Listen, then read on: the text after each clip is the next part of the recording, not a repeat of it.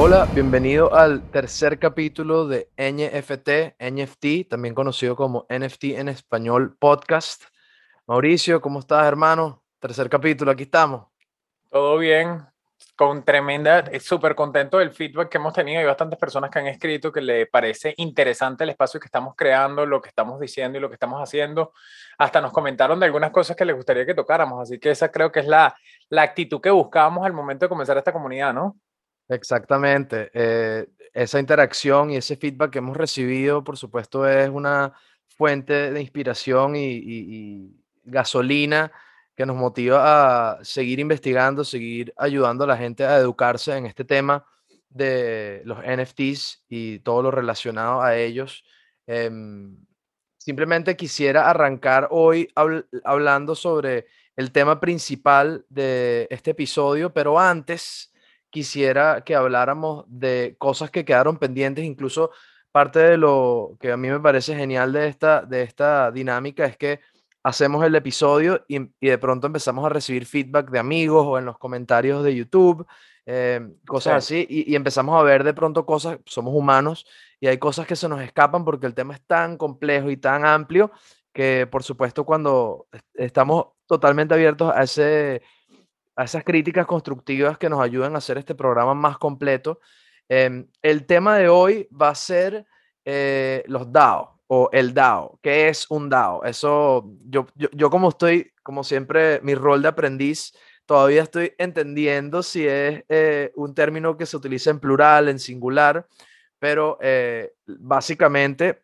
lo que vamos a explicar hoy es el significado de un DAO. ¿Qué es un DAO? Sin embargo, antes de entrar en ese tema y siendo fiel al feedback de, de las personas que nos han escuchado, vamos a tocar en unos temas que, quedaron pendientes de pronto que, por, tratar de mantener estas restricciones de tiempo y hacer los podcasts concisos, eh, no nos dio chance de tocar ciertos temas en el podcast pasado. Entonces quisiera, antes de entrar en el tema de, de los DAO o el DAO, que es un DAO, quisiera primero hablar sobre esos temas. Entonces, mucha gente nos preguntó cómo se compra un cripto a nivel de moneda. Es decir, se compra, eh, perdón, cómo se compra un NFT eh, y qué moneda se utiliza para comprar un NFT. Se puede comprar con una tarjeta de crédito, se puede comprar con cripto. Tengo que abrirme una cartera en Coinbase, que también vamos a hablar de Coinbase. O sea, esa es la pregunta que creo que quedó en el aire del capítulo pasado y quisiera abordarla, comenzar el capítulo de hoy hablando sobre eso. Entonces, Mauricio, ¿cómo se compra un NFT a nivel del el proceso como tal y la moneda que tengo que utilizar para comprar un NFT? ¿Puedes elaborar un poquito sobre eso? Sí, vale. La, ¿Te acuerdas? La semana pasada hablamos un poquito del proceso de minting. Entonces, el proceso de minting, generalmente, yo diría el 98% de los proyectos que yo me he metido lo tienes que, saber, que hacer a través de cripto. O sea, que tú tienes que tener un wallet en Coinbase o tienes que tener un wallet en Finance donde compras el cripto que tú vayas a utilizar. Generalmente también el 95% de los proyectos que yo me he metido son Ethereum, o sea, de que necesitas es e, Ether y con eso tú vas a llegar a invertir en el proyecto que a ti te interese usando esa moneda. ¿Qué pasa? Que quiero resaltar aquí, hay otros proyectos donde el minting te permiten que los compres con tarjeta de crédito. De esos yo nada más tengo tres o cuatro. Uno famoso fue, sacaron una edición limitada de Frank Miller, el creador de Sin City, que es un cómic y una película muy famosa, y él permitía que lo compraras, eran mil piezas y que tú lo compraras con tarjeta de crédito. Entonces no puedo decir que siempre sea con cripto, pero el 95% de los casos es con cripto y depende del mercado en que tú utilices, vas a utilizar un cripto distinto. Yo también estoy invirtiendo ahorita en Solana, que tiene su marketplace como si fuese lo mismo que OpenSea, pero tienen Sola, eh, Solanart o Magic Eden, que se llaman los, como los, los OpenSea de Solana, y lo que hace que un mercado agarre más o menos opción es qué tantos proyectos están sacando, qué tan interesantes son los proyectos nuevos que están sacando y si la comunidad está activa. Y en Solana también lo he visto bastante activo, pero entonces la respuesta es 95% de los casos necesitas cripto y en algunos pocos casos puedes pagar con tarjeta de crédito, pero sí también los hay.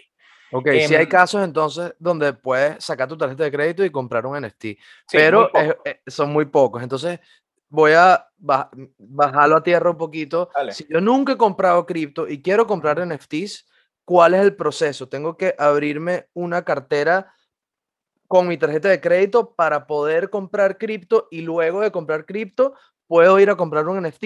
¿Cómo es ese proceso y cuál es la plataforma para hacer eso? La experiencia va a cambiar, depende de, por lo menos en Canadá es muy distinto que en Estados Unidos. Yo aquí puedo utilizar FTX, puedo usar Coinbase, que es una institución financiera donde yo llego y linkeo o pongo mi tarjeta de crédito y pongo mi cuenta y ellos me permiten comprar cripto a través de eso. Ok, entonces para aclarar, quiero otra vez... Eh, ese es el proceso de, como dices tú, de comprar cripto. Nada que tenga que ver con NFT. Les doy una advertencia una vez, porque hay personas que me pasó a mí la primera vez que compré un NFT. Dije, necesito más, más Ethereum. ¿Cómo hago? Quise pagarlo hoy con tarjeta de crédito y después me decían, no puedes mover esa cantidad que acabas de comprar de Ether por siete días. Entonces, no crean que también es algo automático. Algunos de estos exchange o algunas de estas instituciones te dejan comprarlo, pero no te dejan luego moverlo o sacarlo de esa institución o de ese ecosistema de manera inmediata. Entonces, ténganlo en cuenta si se quieren meter en un proyecto que sale mañana, no metan, no compren el cripto hoy porque algunas no te van a dejar moverlo de manera inmediata. Ok, entonces el proceso básico para comprar cripto, si por ejemplo eh, eh, la mayoría de los NFTs que están en Ethereum y yo quiero comprar un NFT que vale 0.1 Ethereum, em, el proceso, si yo nunca he interactuado con el mundo de cripto y quiero comprar ese NFT, el proceso es abrirme una cuenta en Coinbase o ¿cuál es la otra que mencionaste? Disculpa. FTX es otra muy grande, Crypto.com es otra muy grande, hay bastantes grandes. Hay Binance que también es muy grande. Depende, o sea, hay muchos sitios donde tú puedes comprar cripto. Luego lo que, lo que yo siempre hablo, como estás diciendo tú, es ahí linkeas en estas instituciones financieras, vas a linkear tu tarjeta de crédito, como dicen, del, del dinero sucio o humano, como dicen ahorita dentro de los NFT, porque no, es como que no quisieran los billetes y, el, y, el, y los dólares. Y ahí es donde cambias de dólares a cripto y luego con ese cripto es que te puedes meter en un proyecto de NFT. Ok, perfecto. yo, yo, yo sí sé que es Coinbase y sé que es FTX. No, no, no, yo sé, yo sé. Pero, pero quiero como la gente que está escuchando que no sabe y nunca se ha abierto una cuenta en, en una de estas instituciones para poder adquirir eh, eh, los NFTs, quiero que entienda cuál es el proceso.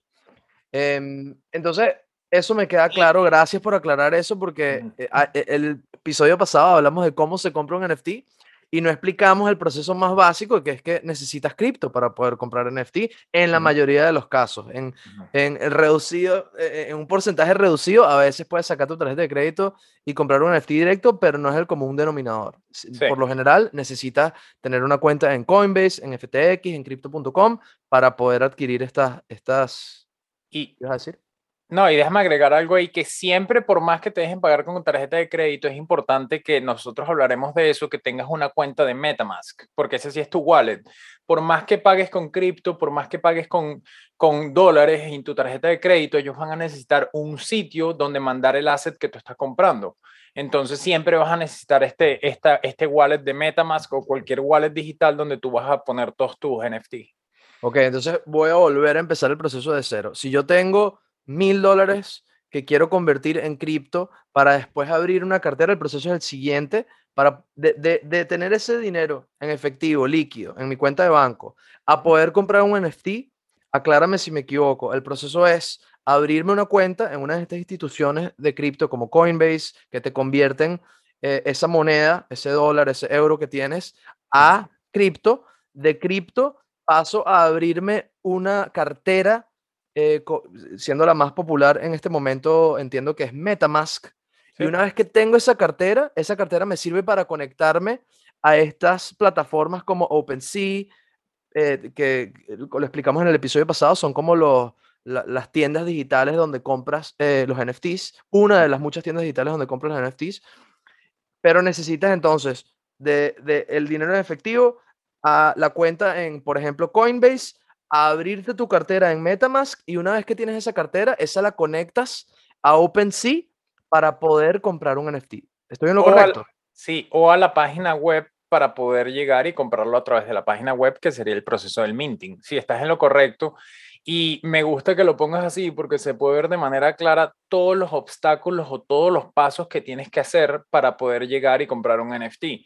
Entonces mucha gente, y qué bueno que lo dices ahorita, déjame lanzarlo aquí como disclaimer porque soy abogado, esto no es ninguna digamos, no estamos haciendo ninguna recomendación financiera. Si nos gusta cualquiera de los dos que estamos aquí haciendo un podcast eh, de NFT, esta industria y lo que hablamos y para dónde va esta industria, pero cada quien que tome una decisión, tanto invertir en cripto o en algún proyecto de los que hagamos, tiene que saber que eso, eso lleva un riesgo y es la decisión que ustedes deberían tomar y revisar en verdad qué, qué proyectos se están metiendo.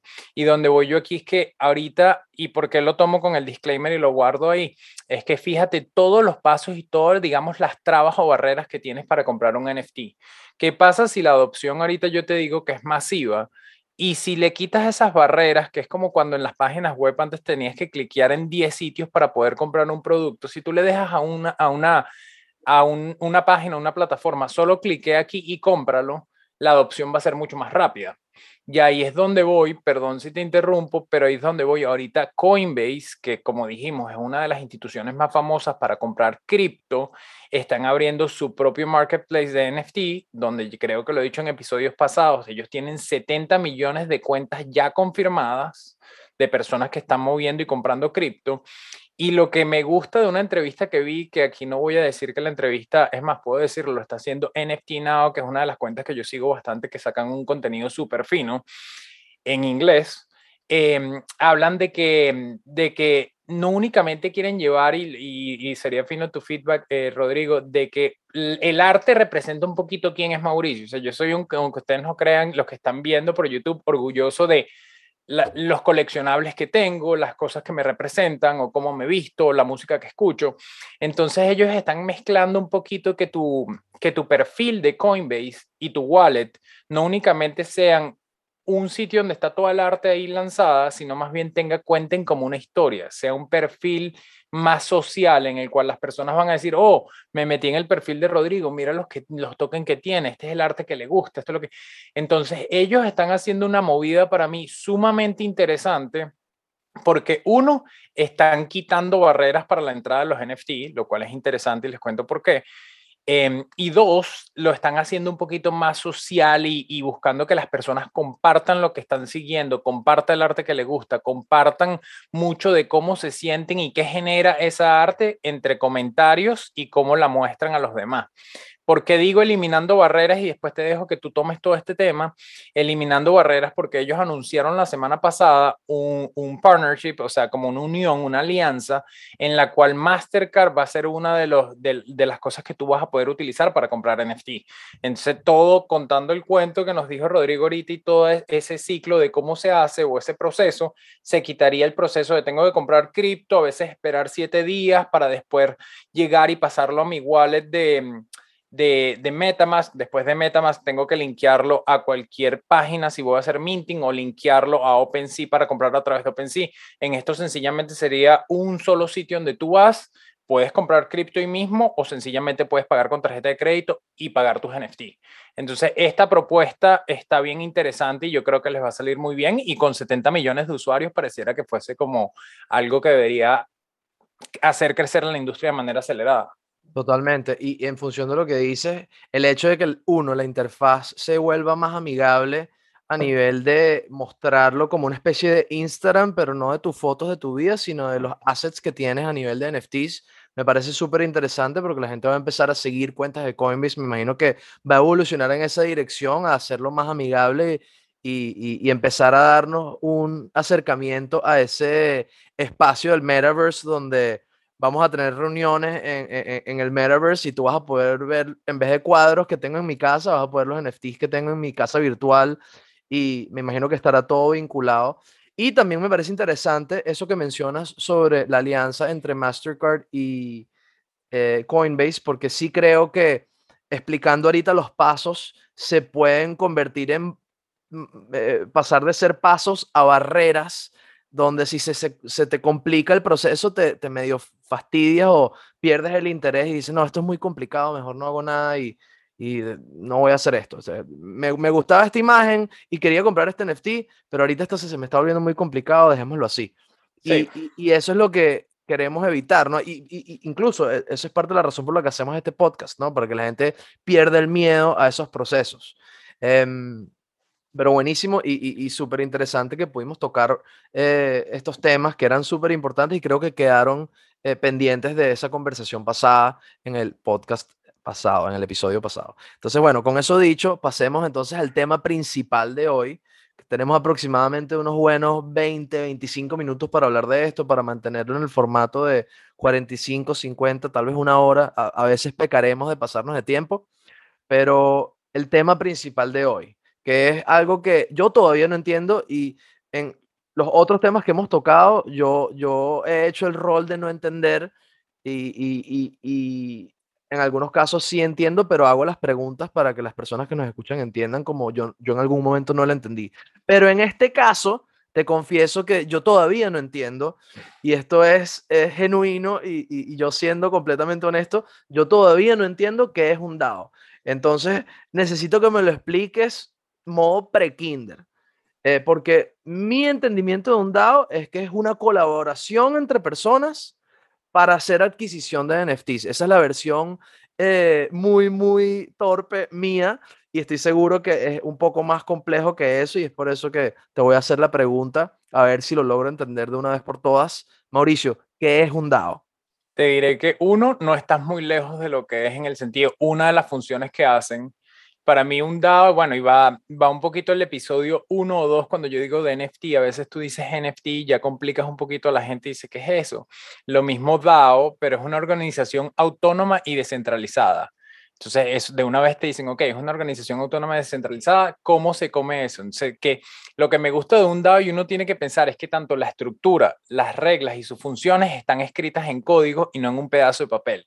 Imagínate que nosotros nos estamos organizando para crear como dices tú, sea en el caso de comprar NFTs o llevar un proyecto a cabo, yo digo, personas que piensan otra vez un poquito lo de comunidad como yo y quieren llevar un proyecto a cabo, en vez de sentarnos y decir, vamos a hacer una compañía, vamos a listar todas las funciones de cada uno, vamos a, a poner cuáles las metas que tenemos para este proyecto, sencillamente decimos, vamos a unirnos todos, crear esta organización que va a ser para mí flexible, va a ir evolucionando en el tiempo, en la cual depende de las personas que están dentro de esta, de esta organización, van a poder votar y decidir en qué dirección tomamos tanto el dinero que levantamos para invertir, si es el caso de invertir, o tanto el tiempo como lo alocamos para desarrollar cierta idea que tenemos. Entonces, ¿qué es importante? Como te dije antes, que llevamos a la parte tecnológica de que no es como antes, de que vamos a llegar y registrar una compañía. En este caso, no tiene que ser una compañía, sino a través de la tecnología, el blockchain y el código, creamos una estructura, un número de reglas y unas funciones de algo que queremos llevar a cabo como un proyecto. ¿Por qué? Porque, y ahorita te dejo que termines esto, que es importante de nuevo lo del blockchain. Todo esto está en el blockchain y las mismas cosas que dijimos en el episodio número 2 cuáles son las ventajas, que igual ahorita les digo las características de los DAO, es lo que lo hace interesante también, porque entonces si, si aparte es, es autónomo, va a ser como flexible y puede ir cambiando, depende de lo que decían las personas que están adentro. Y aparte está montando en el blockchain, es como que mucho de, de cómo ha seguido surgiendo lo que yo decía, creciendo las ideas que tenían hace muchos años con cripto, han seguido evolucionando y ya llegaron a este punto, pues. Ok. Una, algo que me parece eh, interesante, quiero primero volverlo a, aterrizar porque el significado como tal de DAO, las siglas significan Decentralized Autonomous Organization. E, eso se traduce a... Una organización autónoma y descentralizada. Prácticamente lo mismo autónoma porque no le rindes, al final algo autónomo es que eres independiente o no le rindes eh, cuentas a nadie, ni siquiera en parte del gobierno, lo cual lo hace interesante y llegamos otra vez un poco a la tecnología y lo que nos gusta ahorita. Y también la misma descentralizada es que el poder de decisión, que va de nuevo con lo del blockchain, no recae sobre Mauricio, que es el que toma las decisiones del podcast eh, de NFT, o Rodrigo, que es el que toma las decisiones de la banda, ponle si ese fuese el caso, sino como pasa en este podcast, como pasa en la banda, todo se toma tomando en cuenta los miembros de la banda o los miembros del podcast. Es algo que se toma, decisiones se toman entre todos.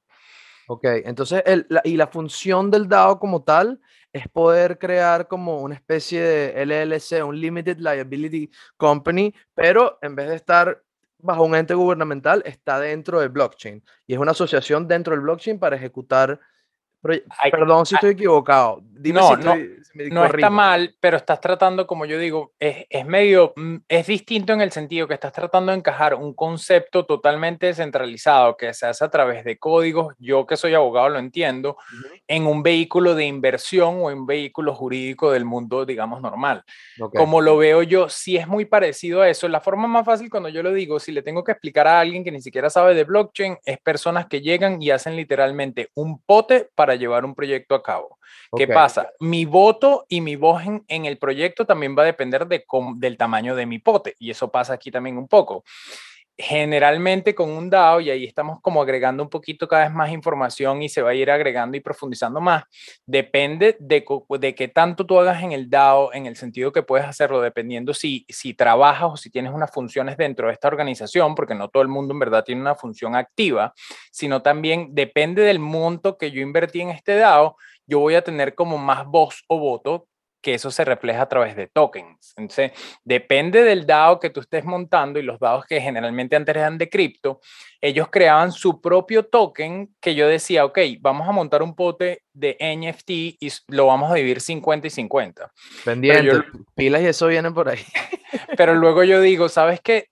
En verdad, Rodrigo está haciendo toda la edición, está haciendo la música, tiene un rol más activo y como beneficio de ese trabajo, en vez de darte un salario, vamos a darte de este pote de, monedas que también le queda o de, o de, token que le queda a nuestra institución o a nuestro DAO, te vamos a dar un beneficio que una vez al mes recibes 10 token extra. O sea, no únicamente generas como lo divides como si fuese 50 y 50 un pote, sino también generas un pool que es de liquidez en el cual se crea una moneda que va a tener un valor. ¿Y cuál es el valor de una vez? El voto. Porque quiere decir que si Rodrigo está trabajando y le está poniendo fuerza al proyecto, le decimos, yo como no puedo poner la misma fuerza que tú o no tengo un rol tan activo, te voy a dar un token de nuestra propia compañía de beneficio que a la hora de que llegue el momento de votar, ya Mauricio no tiene 50 y 50, sino ahorita estamos 48 para Mauricio y 50 para Rodrigo, porque él se ganó a través del trabajo como unas acciones o unos tokens más de nuestra institución. 52, quiere decir. Exacto, perdón, 52 y yo 48 porque te lo ganaste a fuerza de trabajo. Entonces así va un poquito cómo, cómo va lo de los tokens y cómo funciona un poco la estructura. Pero hay bastantes cosas que vamos a ir hablando y tocando porque tienen características únicas, que es lo que me parece a mí también. O sea, entonces eso, eh, al igual que una compañía, no lo quiero llevar al mundo análogo. Te pido disculpas, pero si quiero como que hacer, hacer las similitudes, así, esas similitudes siento que ayudan a aterrizar los conceptos. Eh, podrías decir que, que, son variables las acciones, así como son variables las acciones dentro de una, dentro de una asociación. Igual sucede en, en, en si yo armo un dado con un grupo de amigos, eso también son, no tiene que ser equitativo, puede estructurarse de la misma manera con porcentajes distintos como, lo, como sucede en, en el mundo real con las compañías, ¿correcto? Y varía en el tiempo, claro, sí, estás en lo correcto. O sea, al final quizás comienza con una distribución inicial que luego va variando en el tiempo, como te digo, va cambiando porque yo decidí vender parte de mi, participación o decidimos meter nuevas personas o decidimos que hay personas que están ganándose monedas o tokens de nuestra DAO a través del trabajo. Ok, entonces podrías decir, perdón la interrupción, buscando yo, a mí siempre me gusta tratar de sintetizarlo en una palabra. Cuando hablamos de NFT, la palabra más recurrente es comunidad. Eh, así lo veo yo por lo menos. Hay mil aplicaciones, pero esa es la que me viene a la cabeza cuando pensamos en NFT, gente que colecciona y empieza a compartir dentro de este mundo, eso genera comunidad. Ahorita, en el mundo de DAO, tú dirías que la palabra clave es asociación, colaboración. ¿Cuál es esa palabra para justificar? Yo diría que colaboración, y mucha gente habla que colaboración y es muy importante también la parte autónoma. Cuando decían es, fíjate, para una compañía para evolucionar o una compañía para cambiar, siempre necesitas un abogado que te haga los documentos. Lo que buscan, y como dije antes, no hay tanto documento y tratar de hacer que la mayoría de la función o digamos las tareas como cotidianas de de la organización que estamos creando se hagan a través de un código, que es lo que la parte autónoma. Yo no lo entendía mucho y he estado dándole y dándole más porque siempre lo veía desde afuera, pero lo que dicen los dados tú a través de código, quieres que las funciones cotidianas que son, fíjate, desde votos, que yo trabajo en una empresa pública, votar a veces tú tienes que mandar proxies a todas las personas que tienen acciones para que digan y uno sacar, ok, estos tienen nada más 50 acciones, entonces su voto cuenta por 50 acciones, o sea, es súper tedioso.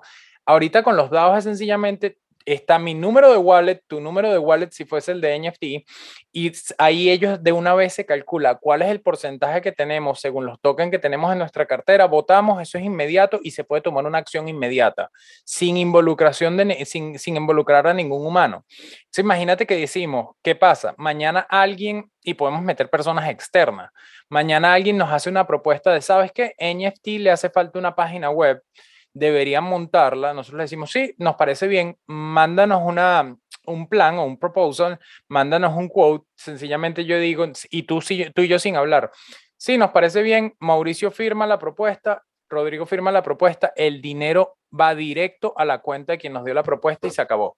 Y ya de hay menos burocracia. Lo que quiere decir es que, a diferencia del mundo real, vamos a empezar a llevar estas conversaciones en el mundo de los dados hay mucho menos burocracia y se puede verificar en tiempo real, que eso también va de la mano con, con todo lo que hablamos en el episodio pasado. O sea, es una verificación en tiempo real de este tipo de transacciones, lo cual evita la tediosa burocracia de verificar, enviar, firmar documentos, tal, está todo en el código. ¿Correcto? Eh, sí, es real y es transparente, como lo dijimos antes, pero hay varias cosas que quiero contarte aquí que me parecen fino y después si no lo volvemos a tomar, porque mientras más detalles tengas, creo que vas a entender más y va a ser más profundo. Uno, piénsalo, en muchas organizaciones, hasta digamos en empresas de la bolsa, cuando hay un comité, cada vez menos es importante que sea presencial, pero se habla de que los dados en verdad no tienen frontera. Pueden ser personas de cualquier lado del mundo sin ningún tipo de presencia física. O sea, que hay personas que pueden creer en nuestro proyecto, se meten, dicen yo quiero ser parte, como aporto, tanto sea trabajando, dando dinero, y buscan el mismo gol que podría ser, ¿sabes? Darle un espacio a las personas que están interesadas en aprender de NFT en español y quieren llegar y estar en parte de esa aventura con nosotros, no importa dónde estés en el mundo. Otra, otra cosa que me parece interesante, pueden ser anónimos. Igual que pasa con el blockchain y con todas las transacciones ahí, puede que nosotros no sabemos quién quiere meterse en nuestro proyecto, pero dice, me interesa esto, no quiero que sepan mi nombre porque de alguna forma trabaja en una institución que no puede estar relacionada en algo como un podcast o no puede estar relacionada con NFT o sencillamente no les interesa dar su identidad pero quieren ser parte de este proyecto y dicen, yo también puedo ser parte de este proyecto a través de cripto. Llego, me meto y tengo mi wallet, llego y compro algo que tenga una, una porción de este DAO si está listado público o no, que también a veces lo puedes comprar listado público, o sencillamente habla con nosotros y dice, sabes que yo quiero ser parte de esto, ¿cómo puedo ser parte de, esta aventura que ustedes están montando? Otra, hay varias, si no, déjame darte las características y después me... No, no, por favor, continúa. No dependen de un CEO en sí, todas las decisiones, como dije, en el caso de NFT ahorita, y si nada más estamos Rodrigo y yo, las decisiones las tomamos tú y yo. Pero en otros casos, depende de todas las personas que estén involucradas en esto, ellos van a tener voz y voto. Y como dije antes, depende de tu participación o tu inversión o los más fuerte o no. Claro. No pueden ser modificados y son totalmente transparentes. Yo siempre lo digo, ¿por qué? Porque es lo mismo que hablamos arriba, va mucho con el blockchain. Nos interesa que sobre todo si hay personas anónimas en todos lados del mundo y, es, y hay decisiones que se toman de manera inmediata porque ya están como construidas o dentro del código, tú quieres asegurarte de que eso sea transparente y la gente puede ver, ok, ¿cómo es esto? ¿Por qué pasó aquí? Ok, ya entiendo. ¿Por qué decidieron montar esta página web? ¿Por qué decidieron con esta persona el precio? Esto fue lo que pagaron, ya entiendo. Entonces eso también le da mucha seguridad a todas las personas que están que son parte del, del DAO, pues, o de esta organización no pueden ser modificados, como te dije antes, lo mismo del blockchain. Para mí, la parte que son como inclusivos, y, no sé si esa es la palabra, pero piensa que, mm, y va más en lo que decías tú de los, de los dados que son para meterse en otros proyectos más grandes, que no importa si tienes mucho dinero o poco dinero, tú puedes ser parte de ese DAO. O sea, puedes haber en muchos casos comprar un token, como puedes comprar mil tokens de ese DAO, pero termina siendo parte de ese proyecto, termina siendo parte de lo que está sucediendo en eso y termina agarrando parte de los beneficios, tanto beneficios financieros, si hay unos beneficios financieros cuando se termina de llevar a cabo un proyecto, si es un proyecto en específico, o como los beneficios si es más de comunidad, de que crean eventos, de que, sabes, están, están dándole nuevos tokens a la comunidad o están dándole algún otro tipo de beneficio, eso también te funciona así tengas uno o tengas mil o tengas dos mil. Lo que cambia, como dijiste tú antes, es el poder del voto. O sea, cuánto vale tu voto. Okay. Yo creo que... Ajá, dale. No, que quiero, quiero, quiero vincularlo dale. a los NFTs. O sea, obviamente estamos hablando de DAO y explicando DAO y eh, quiero darle contexto a las personas que están escuchando de cómo se relaciona el DAO a la venta de una colección de NFTs. Cuando tú hablas de monedas, hablas de tokens, eh, obviamente, eh, para que la gente entienda, a veces cuando uno se refiere a tokens, tokens pueden ser un NFT, o sea, hay, diferentes términos y, diría que son como sinónimos a veces que representan e, e, e, ese concepto de NFT. Cuando decimos token, se refiere a posiblemente un NFT, posiblemente no. Eh, depende, exacto. Depende del, del, momento. Lo que pasa ahí, y te digo a ti, que es algo que yo combatiré toda mi vida contra las personas que hablan de, de NFT en español. NFT es non-fungible token, tienes la palabra de un token que por más que no, no sean fungibles, siguen siendo token pero como cripto y todas las transacciones en cripto comenzaron antes, ellos también le llaman token a cuando uno compra cualquier tipo de, de, criptomoneda. Entonces, para muchas personas, si tú hablas de tokens, te dicen, ajá, pero es cripto o son NFT. Entonces, también, o sea, a donde voy yo es que por más que, que digamos los NFT son un, un, token o un cripto atrás que tiene su carátula y es bonita y presentada como un empaque distintos, para mí terminan siendo token. Entonces, pero los tokens en este caso es el token de la institución en específica. Ok. Es decir, cuando yo hablo del DAO, sí, es un token que, que, en ese caso sería de NFT token. Entonces, no es un NFT que luego quizás queremos montar un NFT con eso, pero más bien es como si dividiésemos el ownership o la, el, lo dueño que somos de esta institución en un millón de pedacitos y cada, cada pedacito va a ser el NFT token.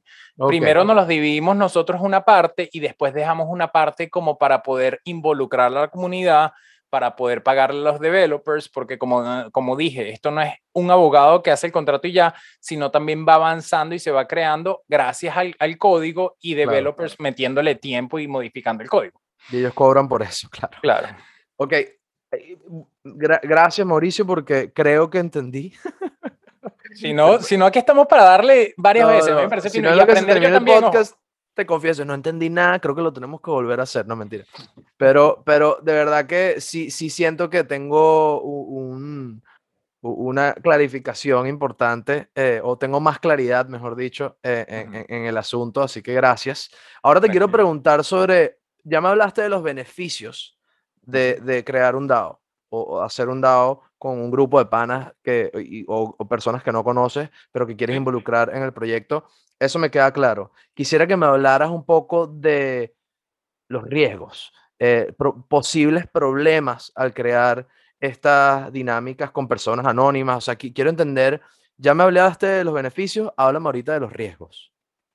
Riesgos, como lo veo yo, siempre que involucras en cualquier organización, sea descentralizada y autónoma como un DAO o, una institución donde las decisiones no recaen en sobre solo una persona, siempre puede ser un poco más lentos al momento de moverse. Yo lo he visto en los proyectos o en los DAOs que estoy, que son más de NFT, como dices tú, que tú ves que entonces tienes medio problemas de cómo se toma la decisión y toma un poquito más de tiempo, pero también es un poco, digo yo, de la confianza y confiar en los demás, de, confiar en que, bueno, este proyecto que está trayendo esta persona se ve que hizo el estudio, déjame evaluarlo yo como lo evaluaría y me parece un buen proyecto, yo creo que nos podemos meter, pero es mucho, o sea, es sumamente distinto que una organización donde toda la decisión recae sobre una persona.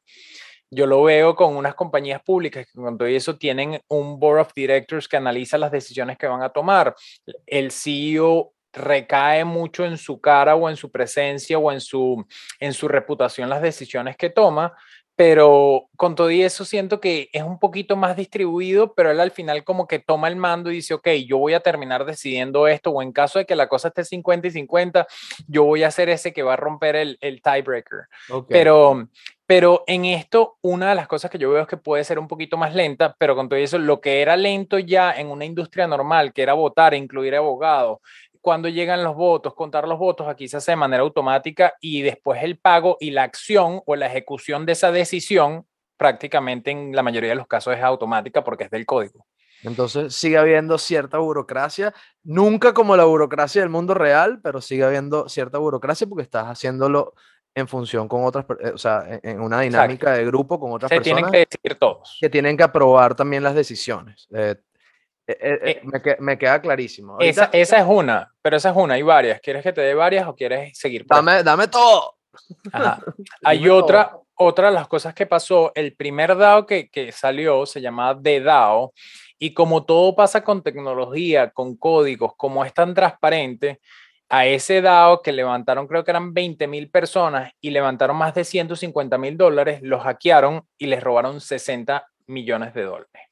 Entonces, eso es algo que quedó para la historia. Es más, parte de, de, hay una división de Ethereum, hay como, o sea, como el Ethereum Classic y el Ethereum normal, fue justamente por ese, por ese caso en sí que alguien estaba aprovechó un error que tenía un contrato y el código para llegar y robarse ese dinero y quedó como, digamos, como estancado en este Ethereum Classic. Y es algo súper, es más, por ahí hay libros que me lo leí, no me acuerdo mucho en detalle, pero era súper fino esa historia de cómo esta persona vio la tecnología y entender esos contratos como una forma de, ok, me están dejando verlo, ¿cómo hago yo para robarme ese dinero? Que ahorita la verdad yo no lo veo que sean inseguros porque ha evolucionado mucho y tiene muchos nuevos medios de seguridad, pero todavía para muchas personas yo diría que les da un poco de miedo decir, bueno, recuérdense lo que pasó con este DAO y podría pasar en el futuro.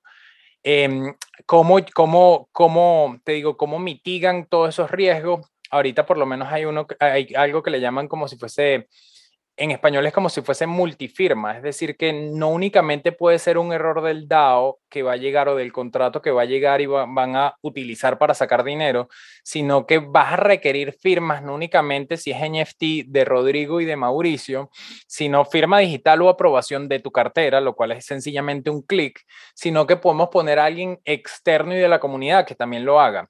Entonces, imagínate, yo le tengo mis ojos de una transacción que está saliendo de nuestra cuenta y digo, parece normal, bueno, sí, pum, le doy. Después tú tienes que aprobarla y después podemos poner un tercero o alguien externo que lo apruebe. Entonces, más y más han buscado cómo haces y mitigas eso para que no pase en este caso de, digamos, de robos o hackeos si involucras a más personas y las personas pueden llegar y revisar lo que está pasando. Esa, esa es la parte que quería hablar de, de, ese, de ese caso. ¿Qué pasa? Que yo también digo, uno de los diría, de, los problemas que puede haber ahí es lo que yo llamo whales. Whales es, tú y yo aquí estamos todos los lunes, bueno, salimos todos los lunes, pero lo grabamos antes con nuestro programa, programamos de qué queremos hablar y todo eso. Llega, llega alguien en el mercado secundario, si hay unos tokens que estamos vendiendo o en algún momento necesitamos ayuda para el website, damos parte de nuestros tokens del NFT token para que nos ayuden y para levantar dinero para poder llevar el proyecto a cabo. ¿Qué pasa si se mete a alguien y termina teniendo más participación o más posición en nuestro proyecto que nosotros? Eso es lo que le llaman un whale, una ballena. Una ballena, eso te, iba a decir, tenemos que decir ballena, aunque la palabra es whale, vamos a traducirlo porque esto es NFT en español. Pero, pero nunca lo he escuchado como ballena, pero a donde voy es, imagínense, alguien cuando la posición de una institución es, grande, entonces el poder de decisión recae sobre esa persona. En las compañías públicas, generalmente cuando tú vas a pasar de 10% de una compañía, tú eres un insider. Aquí no tienes eso porque sencillamente no tendrías que llegar y hacer el disclosure que tiene más de 10% de nuestro NFT, pero puede que tengamos alguien tercero que se lleva todas las ganancias, toma todas las decisiones mientras tú y yo trabajamos. Entonces, algo que ha sido que yo he visto que va evolucionando mucho es cómo tú evitas de que alguien agarre y te compre, sabes, la mayoría de tus tokens y termine tomando decisión en tu institución o en el proyecto que tú quieres llevar a cabo. Y hay una manera de regular eso, siendo tú y yo dueños eh, eh, iniciales del, del, DAO, hay una manera de regular o, limitar la entrada de whales o, entre paréntesis, ballenas a, a, a, nuestro DAO. Eh, no, o sea, si hay maneras como lo mitigan sobre todo, y lo puedo decir hasta con NFT, cómo tú mitigas eso, es que tú cuando estás haciendo por lo menos el proceso de minting, te, va a salir en el código. Tú quieres que haya un monto máximo que ellos pueden comprar por transacción. Ah, Hay gente que llega y en el código lo cambia y dice, sí, ponle, y ha pasado. hay personas que llegan y terminan comprando mil tokens en una sola transacción de tu proyecto y a ti no te conviene eso porque si es un proyecto de 10 mil, ya ellos tienen un porcentaje sumamente grande que si deciden vender esos mil de un solo golpe, se va a ver reflejado en el precio de manera significativa. Claro, el market value de, se va a reducir considerablemente porque tienen un 10% de, de, de, tu proyecto, básicamente. Y, y, una forma que luego lo podemos ver cuando vayamos proyecto a proyecto, cuando yo por lo menos analizo y muchas personas analizan proyectos, tú buscas qué tan distribuidos están los proyectos, justamente por eso. Tú ves, son 10.000 tokens y generalmente tú quieres que el número sea entre 4.000 y 5.000 personas que tienen esos 10.000 tokens o 10.000 NFTs, porque ¿qué te da a ti a pensar de una vez en una matemática fácil? Casi todos tienen por lo menos dos pero no hay nadie que tenga muchísimos.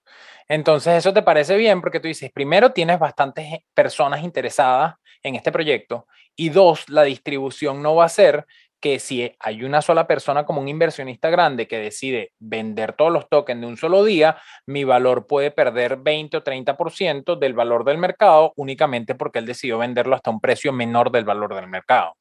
Entonces, eso también pasa con los DAO, de tratar de evitar personas que tengan una posición grande o, em, o peor aún, una posición grande y ni siquiera están muy involucrados de manera activa en el proyecto.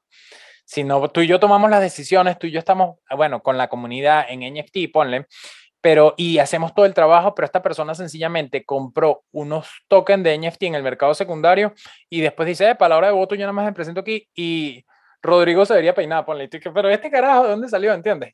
es, ese es el problema, no, que si se tiene que peinar soy yo y lo hago en joda, pero piensa, piensa eso. Es cómo pierdes un poco de tu proyecto y poniéndole un poco lo jocoso y lo, lo difícil que puede ser tu proyecto o tu bebé que tú le estás poniendo tiempo porque llegó alguien con más poder adquisitivo y se metió. Pero también, y, aquí va mi rant, eh, piensa que que hace todo lo de los cripto, que como te dije antes, se puede meter también alguien con un solo token. Entonces vas a tener muchas personas también que tienen derecho a meterse si les parece un buen proyecto. Y ellos también te ayudan a combatir esos whales, porque no es que no es como otras como otros private placement o otras compañías públicas donde yo digo, "No, pero es que aquí nada más se pueden meter los que metan 20 mil dólares." Y ellos dicen, bueno, no, aquí tú puedes meterte y si el token está a un dólar, tú puedes comprar token también, como puede llegar una ballena o alguien con una posición grande, un huevo, y comprar muchísimos tokens. Entonces ahí va un poquito cómo, cómo combates eso, pues que creo que teníamos que hablarlo. No, interesante porque también supongo que el, el, el tema de, es algo que evaluar a la hora de lanzar un proyecto porque eh, es atractivo también meter a una persona que tiene la capacidad adquisitiva de comprarte, eh, qué sé yo, estás lanzando una colección de 10.000 NFTs y que llegue alguien que inmediatamente te compre 1.000, suena súper eh, atractivo, pero buenísimo que expliques esto porque lo pone en una posición de poder que de pronto te dirige la nave en una dirección que no quieres que vaya, porque tiene un peso importante a nivel de accionista, por decirlo de una manera. Exacto. Em, pero súper interesante y, gracias, Mau, porque en verdad ahora sí creo que entiendo en profundidad lo que es un DAO. Espero que a la gente le quede más claro. Ya, ya creo que podemos ir cerrando el capítulo de hoy. Ya nos estamos acercando a, a la hora. Qué, ¿Qué quiero antes de cerrar lo que tú me hablabas de? Te iba a preguntar si quedaba algo pendiente. De tipos de DAO. DAOs de los NFT, recuérdense que ellos al final o sea, si hay un proyecto de NFT que crea un DAO, es un porcentaje del proyecto que va a ser utilizado para sacar nuevos proyectos. Es decir, que los NFT no los pueden pensar que va a ser como una acción o un token de voto. Tú siempre vas a tener voz en la comunidad, pero no es que si alguien compró 100 NFT va a valer más que, su opinión va a valer más que el que compró uno. No, generalmente en los NFT quien tiene uno puede hacer el mismo ruido que el que tiene 100. Qué bueno que aclaraste eso. El ruido que hace es como te digo al momento de venta y en precio pero a la comunidad y momento de decisiones, yo sí tengo mi proyecto, yo voy a valorar lo mismo que me diga Rodrigo, que tiene uno, con que venga el dueño de Goldman Sachs y me diga, yo tengo 100.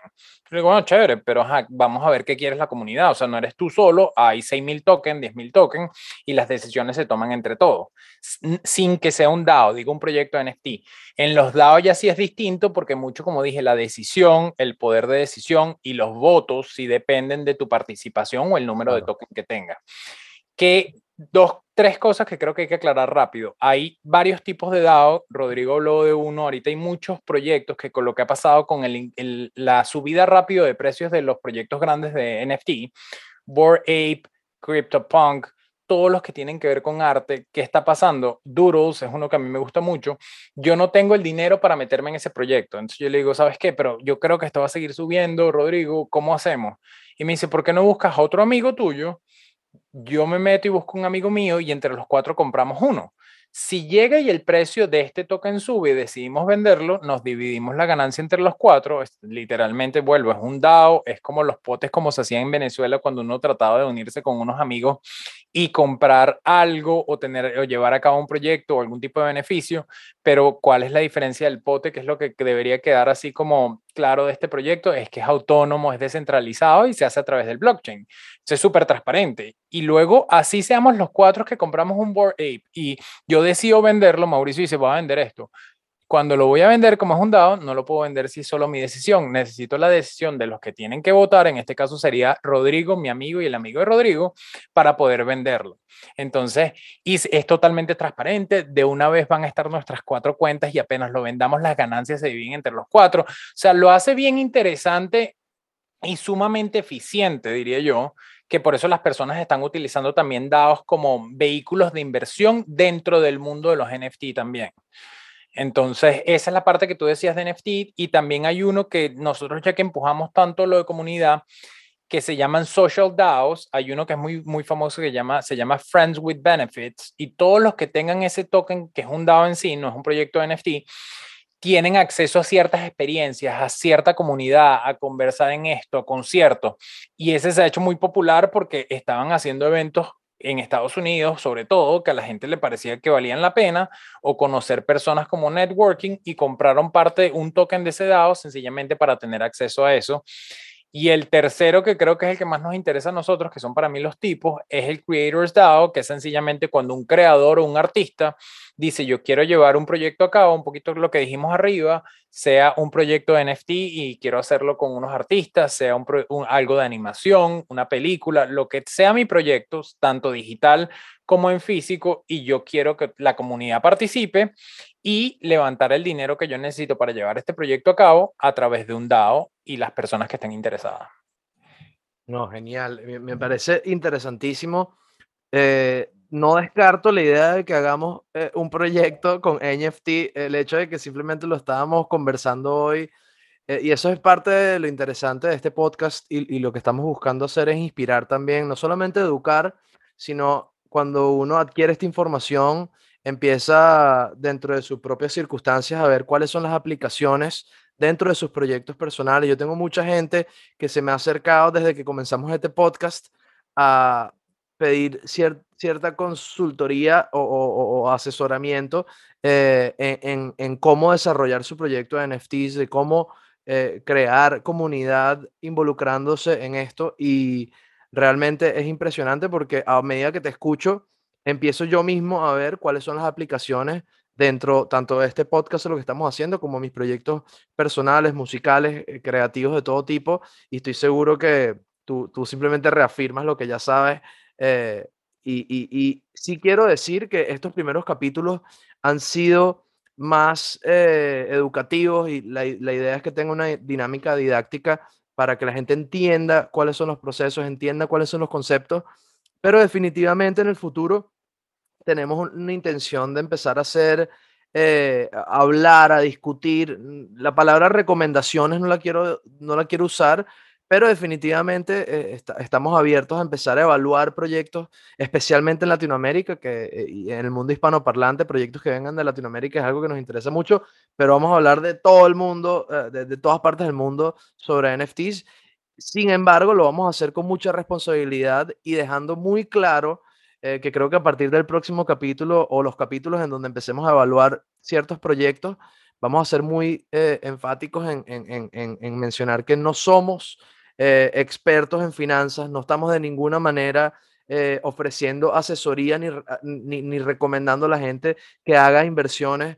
Em, al escuchar este podcast, eh, una de las cosas que escuché yo decirte a ti y escuché a Gary Vee también decir es que tiene que haber por lo menos unas buenas 40 horas de estudio eh, o, se recomienda, esto sí es una recomendación, y es que antes de involucrarse, eh, de poner dinero de tu cartera, dinero que de pronto a ti te cuesta producir, es muy importante que se informen, que entiendan bien en lo que se están metiendo y antes de hacer una inversión, consideren cuáles son los riesgos, cuáles son los riesgos y que de verdad se eduquen. Por lo menos traten de ponerse esa barrera de 40 horas de estudio, de, de, de, aprender sobre esto antes de hacer esa primera inversión.